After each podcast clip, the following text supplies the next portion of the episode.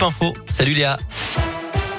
Salut Cyril, salut à tous. On jette un œil sur le trafic et ça roule plutôt bien à Lyon et autour. Restez prudents.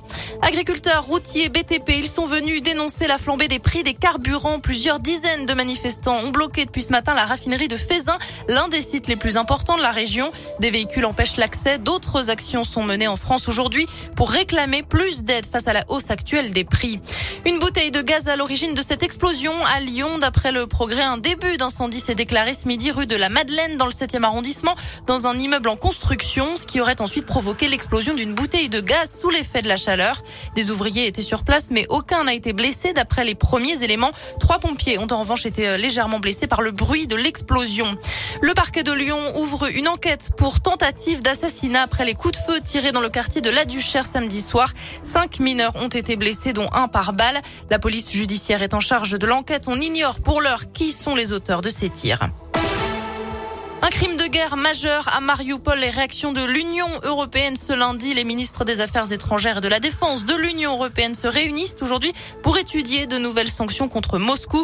Le président ukrainien Volodymyr Zelensky appelle aujourd'hui l'UE à cesser tout commerce avec la Russie. Le maire de Kiev annonce lui un nouveau couvre-feu sur la capitale à partir de ce soir et jusqu'à mercredi matin. La ville a de nouveau été frappée par les bombardements russes. La nuit dernière, au moins huit personnes ont été tuées. Retour en France, c'est les suites de l'assassinat de l'ancien rugbyman argentin Federico Martin Aramburu à Paris.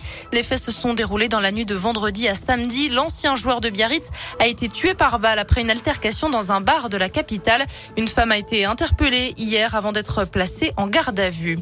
Ils appellent à manifester pour les retraites. Jeudi, plusieurs syndicats annoncent une journée de mobilisation dans plusieurs villes du pays, notamment à Paris, à Marseille et à Lyon.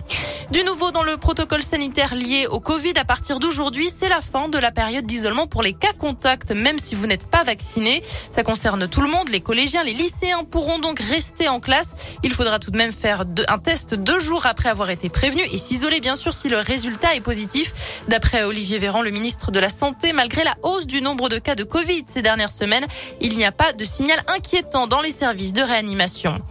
En sport, William Saliba préféré à Léo Dubois. Un nouvel appelé en équipe de France, le défenseur de Marseille remplace Benjamin Pavard, positif au Covid. C'est sa première sélection chez les Bleus. L'équipe de France qui doit affronter la Côte d'Ivoire vendredi en match amical. Deuxième rencontre prévue le 29 mars prochain. Ce sera face à l'Afrique du Sud. On termine ce journal avec la météo et du soleil cet après-midi à Lyon, sur le Rhône. 16 degrés attendus à l'Arbrel, à Villefranche et à Lyon. Il fera beau, aussi très beau demain du soleil, presque sans nuages. Mais côté température, on restera sous la barre des 7 degrés dans la matinée. Très bonne journée à tous. Merci Léa.